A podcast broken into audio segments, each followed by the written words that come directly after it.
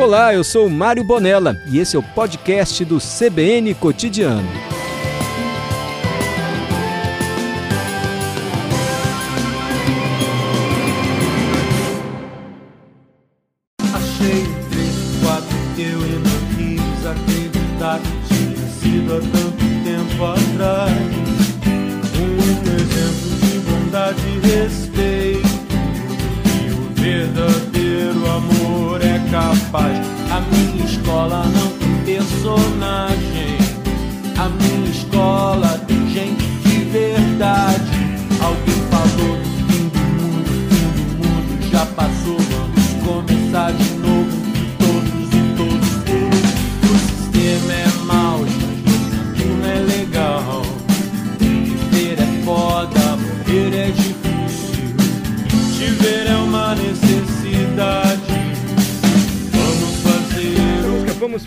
Filme do Renato Russo que de alguma maneira tem relação com o assunto que nós vamos tratar agora, que é a nossa saúde mental.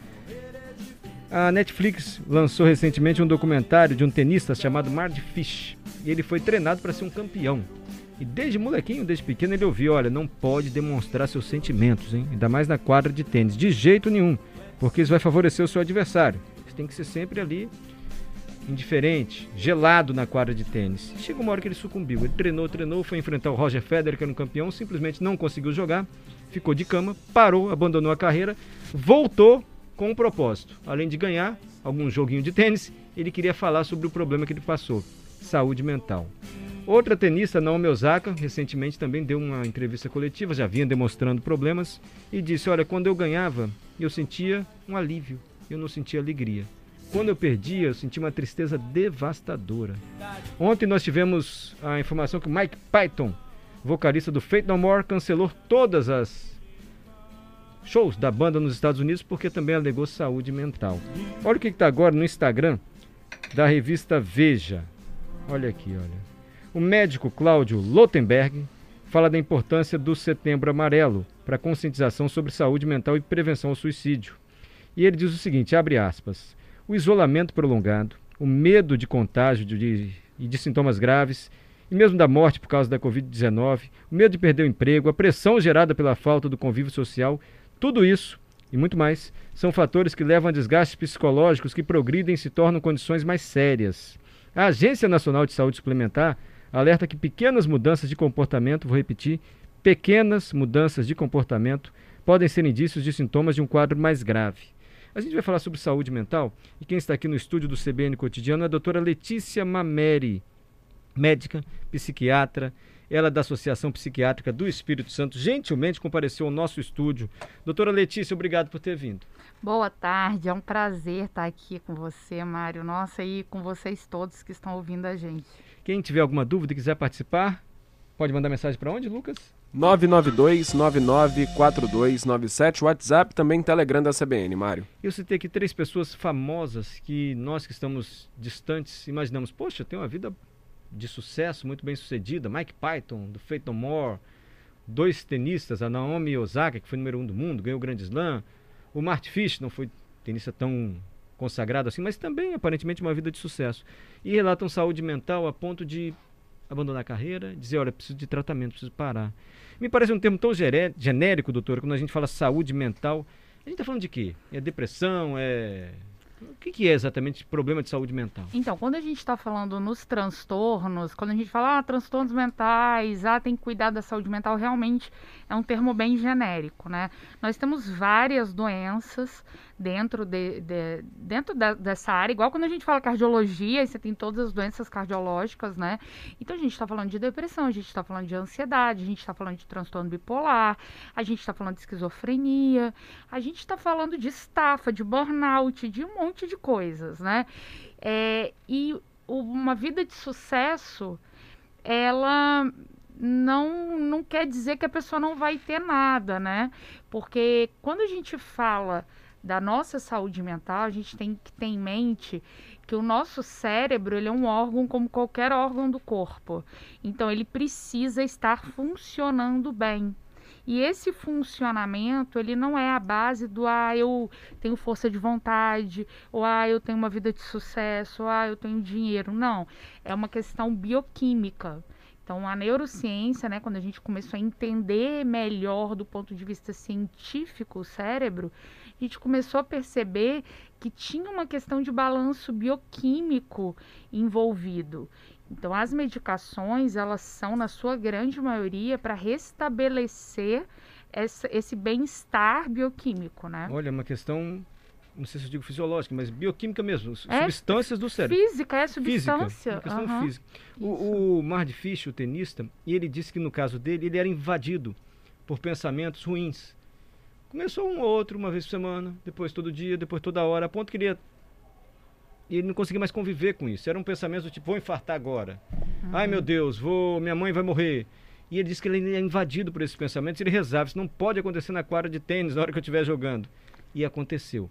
E era muito difícil para ele lidar com isso, ele não sabia como pedir ajuda. E o que mais o irritava era que as pessoas diziam: para com essa bobagem, para de pensar isso. Ele falou: não é fácil, se eu pudesse eu parava. Que tipo de transtorno é esse, doutor? Então, esses pensamentos, né, que a gente fala que são pensamentos intrusivos, ele entra na cabeça e, e daqui a pouco ele volta e ele volta e a gente fica com o pensamento ruminando na cabeça. Várias doenças podem causar isso.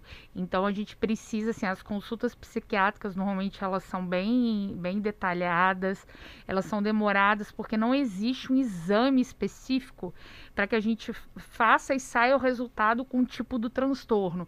Então depende muito da entrevista psiquiátrica com o médico.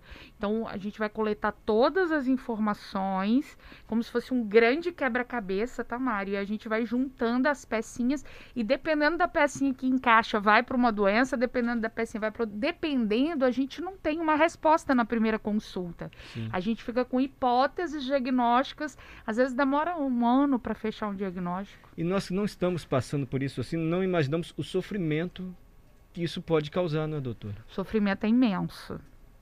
É. Imenso. É. Ele diz, eu ia jogar tênis, eu não conseguia mais. É, o depoimento da, da Naomi Osaka também é, é triste. A entrevista dela foi assim, triste. Ela dizendo, olha, eu sinto alívio quando eu ganho, não sinto mais alegria, eu tenho que parar, enfim. Até porque eles começam normalmente muito cedo. É. E aí, com essa idade, eles começam a questionar o propósito de vida. E aí, na hora que você enfraquece seu propósito de vida, é, eu faço psiquiatria do trabalho, né? Então eu mexo muito com isso, com trabalho e, e saúde mental. Quando o propósito de vida não está muito claro ou está enfraquecido, é quando o adoecimento ele começa a se instalar. O que, que é burnout? Burnout, pela definição nu e cru, é queimar, né? É queimar até exaurir. Mas o termo burnout, pelo CID-10, né? E o, o CID-10, o CIDS, né? Que é o Código Internacional da Doença, é o que a gente usa na medicina no mundo inteiro para conseguir se comunicar. É, o que a gente tem aqui no Brasil hoje é o CID-10 em uso, e pelo CID-10, o burnout é uma síndrome do esgotamento. Também é um problema de saúde mental. Sim. O CID-ON não é uma doença, tá, Mário? É uma síndrome. Tá. É, Qual a o, diferença? A doença, é, a, a síndrome é um conjunto de sinais e sintomas. Então, eu posso ter a síndrome dentro de várias doenças. Entendi. Tá? Então, a síndrome de burnout, ela tem sintomas que se enquadram dentro dos transtornos ansiosos e dentro dos transtornos depressivos. E a senhora falou que é um esgotamento, uma, é um uma esgotamento. Estafa, assim. O que, que acontece com quem tem burnout? É, então, pifa. A pessoa para. Ela começa a, a não conseguir executar as coisas com da mesma forma com que ela executava antes. Vem um cansaço sobrenatural. É, é tipo uma estafa. Era o que antigamente a gente falava, ah, fulano estafou. Hoje é burnout que dá Mas o nosso cérebro, eu adoro essas coisas de neurociência e fico vendo documentários, eles têm as sinapses. Sim. Que são as ligações, ligações elétricas Isso. que dão os comandos para o cérebro comandarem Isso. o nosso corpo. Isso. Uma pessoa que tem burnout, ele para de ter essas sinapses no cérebro? O cérebro para de agir? Então, é, ele não para de agir, mas ela funciona de forma disfuncional. Eu falo sempre que o nosso cérebro é uma grande caixa elétrica. Né, um quadro elétrico, melhor dizendo. Então a gente tem o quadro elétrico, você tem os neurônios e as sinapses, e a eletricidade tem que passar por ali para que aquela área ela seja ligada. Sim. Então, cada pedacinho, cada sinapse é responsável pela ligação de uma área do cérebro diferente e cada área é responsável por alguma coisa. Então, é algo É bem é complexo. É, maravilhoso. sensacional, é lindo. É. E aí, o, o- ou desliga a área, então é como se o quadro elétrico caísse, para de funcionar aquilo, ou ele começa a funcionar de forma disfuncional. Isso é o burnout. Então, o burnout, ele, ele tem isso dentro dele. E que né? sintoma a pessoa apresenta? Assim, ela está trabalhando e de repente não consegue responder uma pergunta elementar? Ou ela. Não é uma coisa que acontece de uma hora para outra, o burnout. O burnout ele é um processo de esgotamento, então ele vai ocorrendo. Sim. A pessoa começa a perceber que ela não tá bem, ela percebe que ela sai de férias, ela fica muito melhor. Quando ela volta de férias, ela não deu, tipo, não deu tempo de Doutor, esse negócio aí de férias fica muito melhor. Tá todo mundo se eu identificando. tô. Essa eu tô me identificando um pouquinho. É, esse período de pandemia, muitos de nós estafaram. Porque foi um período muito intenso, principalmente para algumas categorias profissionais. Doutora Letícia, eu vou dar uma paradinha, porque a cada meia hora a gente tem um repórter CBN, mas agora não preciso parar não. Eu achei que tinha que parar, mas o Leandro falou que pode continuar.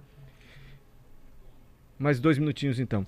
É justamente isso que eu quero falar. A pandemia, porque ansiedade, então, ela dominou assim muita gente e tem sintomas físicos a ansiedade. né? Sim, o, pa- o Brasil já era o país mais ansioso do mundo antes da pandemia. Então imagina o, ca- o caos que ficou, né? Mas o que a gente passou a sentir de dor no peito, porque era ver uma notícia de Covid, a É. gente sentiu os sintomas. Sim. é. Dor no peito, então nem se fala. Os transtornos ansiosos são terríveis, porque eles simulam qualquer coisa. Uhum. Simulam qualquer doença. Então, até dor de barriga, dor de cabeça, aí começa a rodar um monte de médico diferente quando vê aquilo que o médico fala. Olha, procura um psiquiatra, porque seus exames estão todos normais. Sei. né? É, me chamou a atenção também nessa publicação no Instagram da Veja, porque o médico, a senhora conhece? O doutor Cláudio Lotenberg. Não, assim, de Enfim, nome ele fala do, é. do, do setembro amarelo, e ele fala da pandemia, e ele diz isso, olha, pequenas mudanças de comportamento podem ser indícios de sintoma de um quadro mais grave. Sim. Eu fico pensando, a gente que convive no trabalho, no nosso dia a dia, na família, que mudanças são essas? Como é que eu posso perceber que uma pessoa está precisando de ajuda devido a um problema mental? As mudanças, elas são muito individuais, porque quando a gente fala mudou, ele mudou de um referencial, né? Sim. Então, não tá fora do referencial. Ah, fulano sempre foi agradável, sempre foi uma pessoa tranquila, agora tá irritado. Eu chego e encontro, dá patada, ou senão sempre foi uma pessoa responsável, agora deixa as tarefas por fazer. Não faz as tarefas, se atrasa para chegar no trabalho. Pode ser o oposto também, tá bem humorado demais, nunca foi tão agitado assim, agora. Pode. A gente tem quadros onde você tem euforia. Você vai para euforia, né? Mas o que que a gente repara nesses quadros? É difícil a pessoa sustentar a euforia. Então, quando ela vai para euforia, depois ou ela vem para um quadro bem depressivo ou para um quadro de irritabilidade extrema. Então, aquela pessoa que às vezes está super eufórica, daqui a pouco está super irritado, soltando os cachorros em todo mundo. Doutora Letícia Mameri está aqui nos explicando e nos ajudando a entender as doenças mentais estão sendo tão comentadas. Gente famosa está demonstrando isso, pedindo ajuda. Eu vou dar uma paradinha para o repórter CBN e a gente já volta.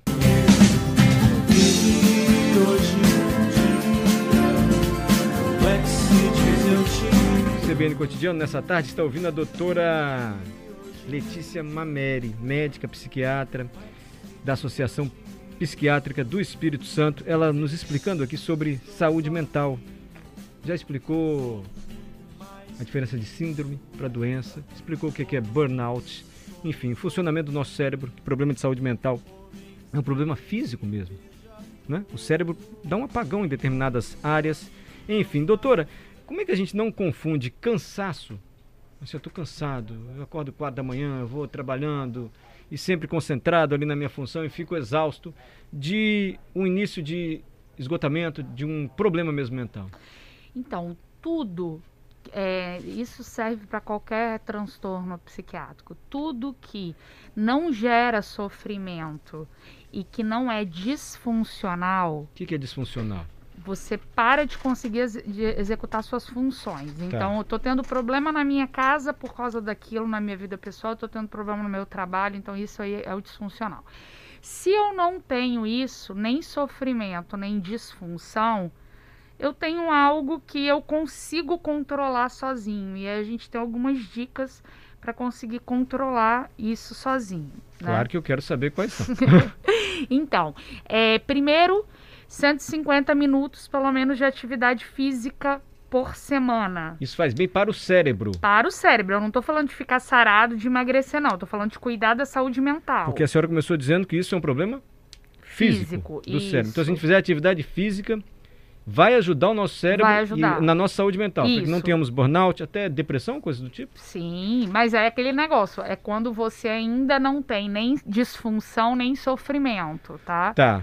É, quando tem disfunção e sofrimento, também eu recomendo. Mas aí a gente precisa de uma coisa mais hardcore, Entendi. tá? Então, por enquanto, não está sofrendo, não está deixando de fazer alguma coisa que costuma fazer. Atividade física é muito bem-vinda. Meia hora cada der- cinco dias. É 150 minutos por semana, É. porque, porque às vezes nas outras áreas da medicina a gente fala, ah, não adianta fazer atividade física só final de semana. Para psiquiatria adianta. E eu não sei se foi naquele documentário Corpo Humano, falou que musculação era melhor. Posso estar Então, enganado. Pra, pro Qualquer atividade física? pro aeróbica? cérebro. Ah, É, eu sempre falo que é para escolher o que dá prazer, tá. tá? Porque assim, a gente tá ali para ter prazer. Então não adianta é, é musculação, mas eu odeio musculação, aí não adianta nada, né? Então, gente, atividade física também é bom para o cérebro. Sim. Outra dica. Outra dica, alimentação. Então, a gente tem uma coisa que interfere muito na nossa saúde mental, é uma coisa chamada microbiota intestinal, que nada mais são do que as bactérias que vivem no nosso intestino. Sim. Então, a microbiota intestinal, ela manda em várias coisas, porque a maior parte da- dos neurotransmissores que fazem o cérebro funcionar são produzidos no intestino, sabia disso? Gente, eu nunca imaginei. Então, se eu tiver com uma alimentação mais saudável, com fibras, aquilo que a gente ouve isso, sempre, isso. meu cérebro vai funcionar melhor Com até em certeza. relação à saúde mental Com certeza. transtornos. Sim, sim. Olha A só. gente tá eu tô falando aqui, Mário, com vocês, é, de coisas com comprovação científica. Essa área é uma área da psiquiatria que a gente chama é, de psiquiatria e estilo de vida. Então tem vários trabalhos publicados, é uma área que está ampliando né, seus campos. Tá tudo ligado no nosso corpo. Tudo ligado, Então, tudo alimentação ligado. saudável, atividade física, mais o que que faz bem para o cérebro? ter um hobby, entendeu? Ter prazer em fazer alguma coisa fora daquelas obrigações, né? se divertir com alguma coisa. Espiritualidade, desenvolver a espiritualidade aí é diferente de religião, Uhum. né? Você pode praticar a sua religião e com isso desenvolver a espiritualidade ou não ter uma religião, mas desenvolver a espiritualidade. Não é só falar que faz não, tá, galera? É fazer mesmo. Mas como assim? Querer bem, assim, aos outros? A espiritualidade... É você ter um momento, às vezes, para refletir, para pensar. Vamos supor que não acredita em, em nenhum Deus, digamos assim, né? É fazer essas reflexões, é ver a natureza, né? Agora, se você tem algum Deus, é fazer um momento de conversa com Oração aquele mesmo. ser. Faz É, bem. Oração faz bem. Faz, isso já é reconhecido pela Associação Mundial de Psiquiatria. Tá? Olha só, em saúde mental a gente está falando de prevenção à depressão, burnout eh, e outros transtornos e síndrome. Comer bem, atividade física, espiritualidade, Sono. dormir. dormir. Tá, gente? Esse negócio de falar, ah, eu não preciso dormir, precisa. Você pode achar que você não precisa, mas seu cérebro precisa. Porque à noite o nosso corpo produz hormônios fundamentais. Ah, mas eu durmo de dia. Perdeu. Os hormônios só são produzidos de noite. Ah, mas eu não. Gente, Deus fez assim. Eu acredito em Deus. Então Deus fez assim. Tem que dormir. Ele só é produzido naquele horário. Ih, rapaz, quem acorda 4 da manhã? Então, quatro da manhã os hormônios já foram produzidos. É, o que você tem que fazer, eu falo sempre para contar de trás para frente. Se, se acorda quatro da manhã, Dorme conta oito horas para trás. Dormir, comer bem. Eu nunca imaginei isso. É, atividade física, comer bem, nunca pensei que alimentação boa ia ajudar nosso É. Nossa, cérebro na saúde mental. Faz muita diferença evitar processados, né? Doutor, eu vou agradecendo muito a senhora. A senhora vai ter que voltar aqui outro dia, Vou, porque o vou tema voltar. é muito recorrente. Surgem muitas dúvidas. A gente nem falou de depressão, nem falou de toque.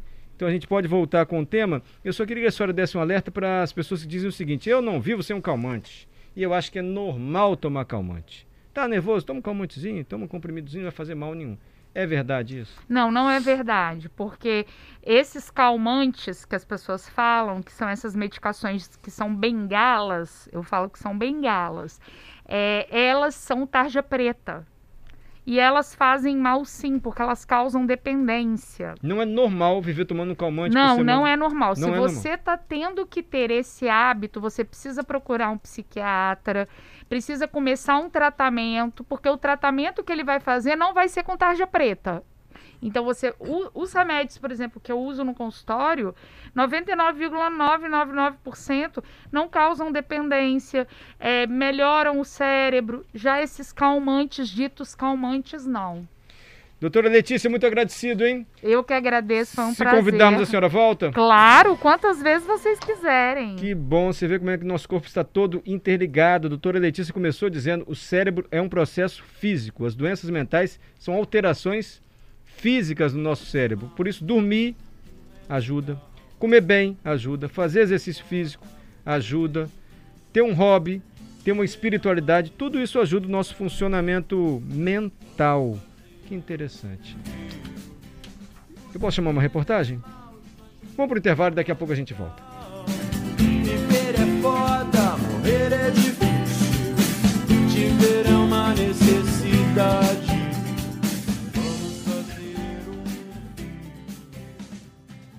Falamos sobre saúde mental agora há pouco. A doutora Letícia Mameri pediu para a gente não esquecer de dar um recado para você que está sofrendo, está com disfunção, ou seja, não consegue fazer uma função que você fazia naturalmente, está sendo invadido aí por pensamentos negativos, enfim, está com algum sintoma, para que você peça ajuda. Não é vergonha nenhuma.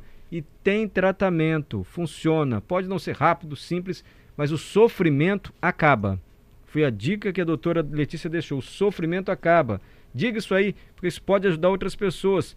Peça ajuda, é o recado.